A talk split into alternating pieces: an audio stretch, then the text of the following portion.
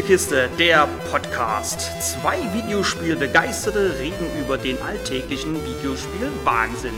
Mit Jürg und Kai.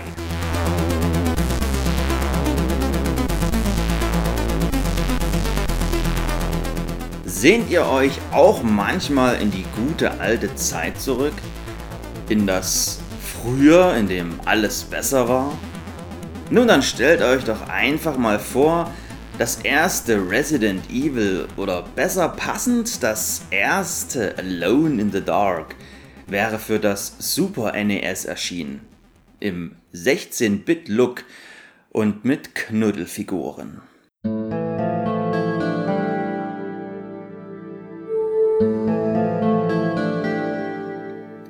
So oder so ähnlich mutet nämlich Viviette an – ein kleines Indie-Spiel von einem noch kleineren Spieleentwickler namens Dia Games. Vielleicht spricht man das auch DYA Games aus. Keine Ahnung. Das D steht hier für Daniel und das A für Alberto. Und das Y dazwischen ist schlichtweg das spanische und. Dani und Alberto Vilches Carpio sind zwei Brüder, die seit 2015 Spiele machen. Spiele, die alle etwas gemeinsam haben. Sie sind alle gepixelt.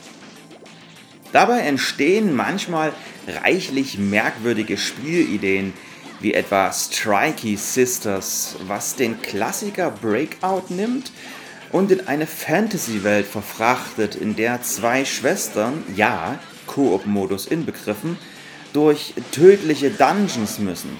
Dungeons, in denen noch tödlichere Bosse warten. Magic Ball.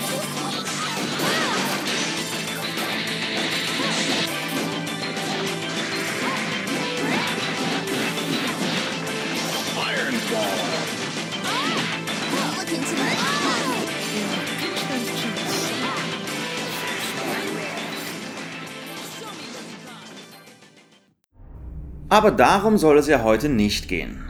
Dafür ist uns aber auch in Viviette ein tödlicher Boss immer auf den Fersen. Aber fangen wir von vorne an. Viviette startet in einem Krankenhaus, in dem der Protagonist Jules Fawcett in einem Bett zu sich kommt und schließlich für Polizeiinspektor Marcel Davot die Geschehnisse rekapituliert, die sich auf Neville Island zugetragen haben. Auf dieser Insel, auf der ein altes Anwesen steht, soll es nämlich spuken. Blöd nur, dass dem wirklich so ist und Jules Schwester Felice sowie drei weitere Freunde spurlos verschwinden.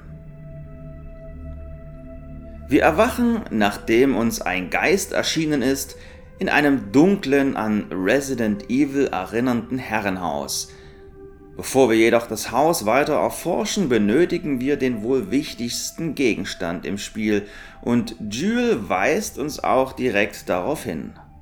Wir sollen zum Pier, da dort eine alchemistische Lampe steht, die wir dringend benötigen, um die dunklen Gemäuer, die uns erwarten, wenigstens etwas zu beleuchten. Wieder im Herrenhaus entdecken wir neben einem blinkenden Buch, in dem wir speichern können, im ersten Raum nur noch eines. Alles ist sehr detailliert gestaltet und überall liegt Unrat herum. Gleichzeitig ist diese Liebe zum Detail aber auch eine große Schwäche des Spiels, denn so übersieht man schon mal wichtige Gegenstände. Wir erkunden weitere Räume, stehen hier und da vor verschlossenen Türen und finden schließlich Felice. Die hält gerade ein Kaffeekränzchen mit ihrer Freundin Viviette, die scheinbar nur diese komische Puppe ist, die da mit am Tisch sitzt.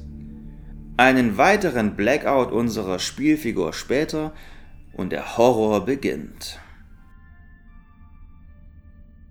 Viviette ist in den Körper unserer Schwester gefahren und jagt uns fortan durch das Haus.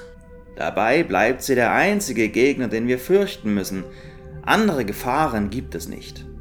Sollten wir ihr doch mal in die Arme laufen, können wir schnell Reißaus nehmen, uns irgendwo verstecken und die Lampe ausmachen. Wenn das passiert, spielt der Titel eine seiner großen Stärken aus. Das fantastische Sounddesign.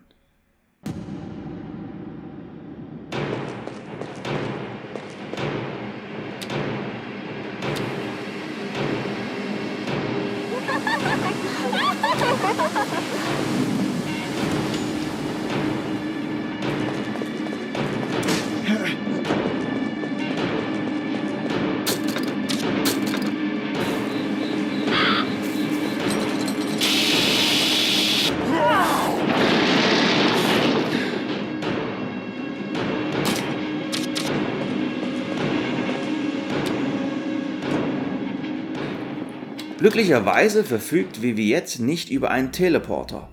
Sie muss sich genauso im Haus bewegen wie wir, von Raum zu Raum. Streckenweise kann es sogar passieren, dass man sie längere Zeit nicht antrifft, aber dafür sitzt der Schreck umso tiefer, wenn sie uns dann doch wieder packt.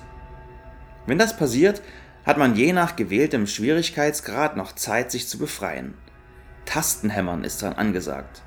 Schafft ihr es, dann schubst Jules seine besessene Schwester weg und wir können wegrennen, um uns zu verstecken.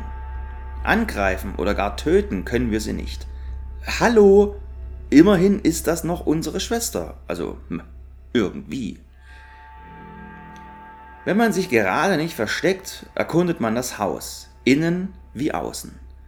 Dabei löst man allerhand Rätsel, denn wie bereits erwähnt gibt es keine weiteren Kämpfe oder ähnliches.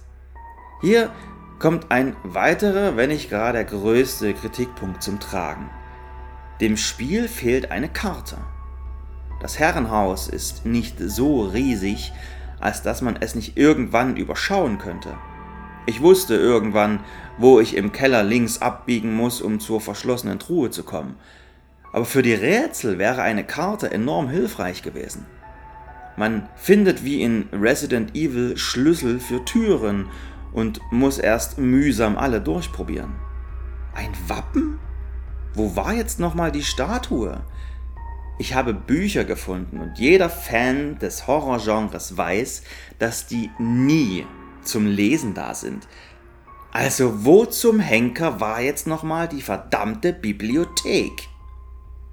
Zum Lesen findet ihr aber trotzdem was, denn das Spiel erzählt über Dokumente die tragische Hintergrundgeschichte des Ortes.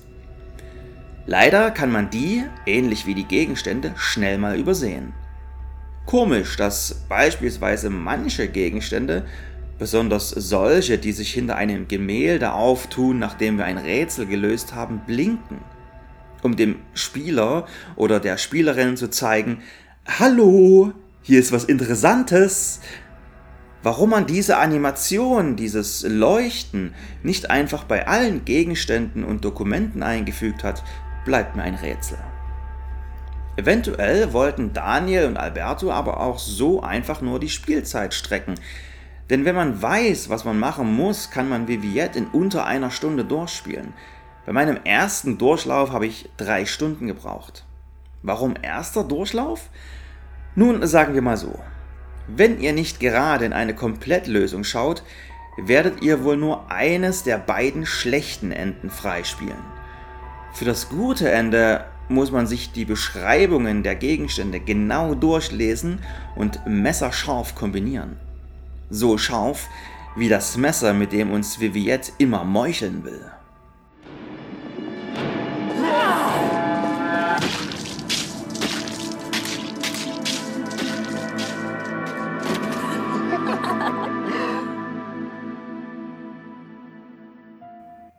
Bei Viviette wollte der Funke erst nicht so richtig überspringen.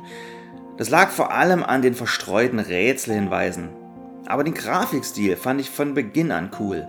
Ein aufziehender Sturm, durch den sich Blätter und Gräser im Wind bewegen. Die Lampe, die man aufgrund ihres schwachen Lichts in unseren Breitengraden eher als Funzel bezeichnen würde. Und dazu noch der tolle Soundtrack bzw. die generelle Soundkulisse. Da habe ich mich für das gute Ende gerne nochmal in das gruselige Herrenhaus gewagt. Viviette, welches ich jedem Survival-Horror-Fan ans Herz legen kann, bekommt von mir ganze 8 von 10 Punkten. Objektiv eher eine 7 von 10. Und ihr bekommt es, wie alle Spiele von Dia Games, für Nintendo Switch und PC. Daniel und Alberto haben nach Viviette scheinbar ihr Fable für Horror entdeckt. Denn waren ihre vorherigen Spiele noch bunt gemixte Arcade-Titel, wird ihr für dieses Jahr angekündigter Titel wieder etwas für Freunde des Horrors. Nicht des subtilen Horrors diesmal, denn in Evil Tonight haben wir dieses Mal das Messer in der Hand.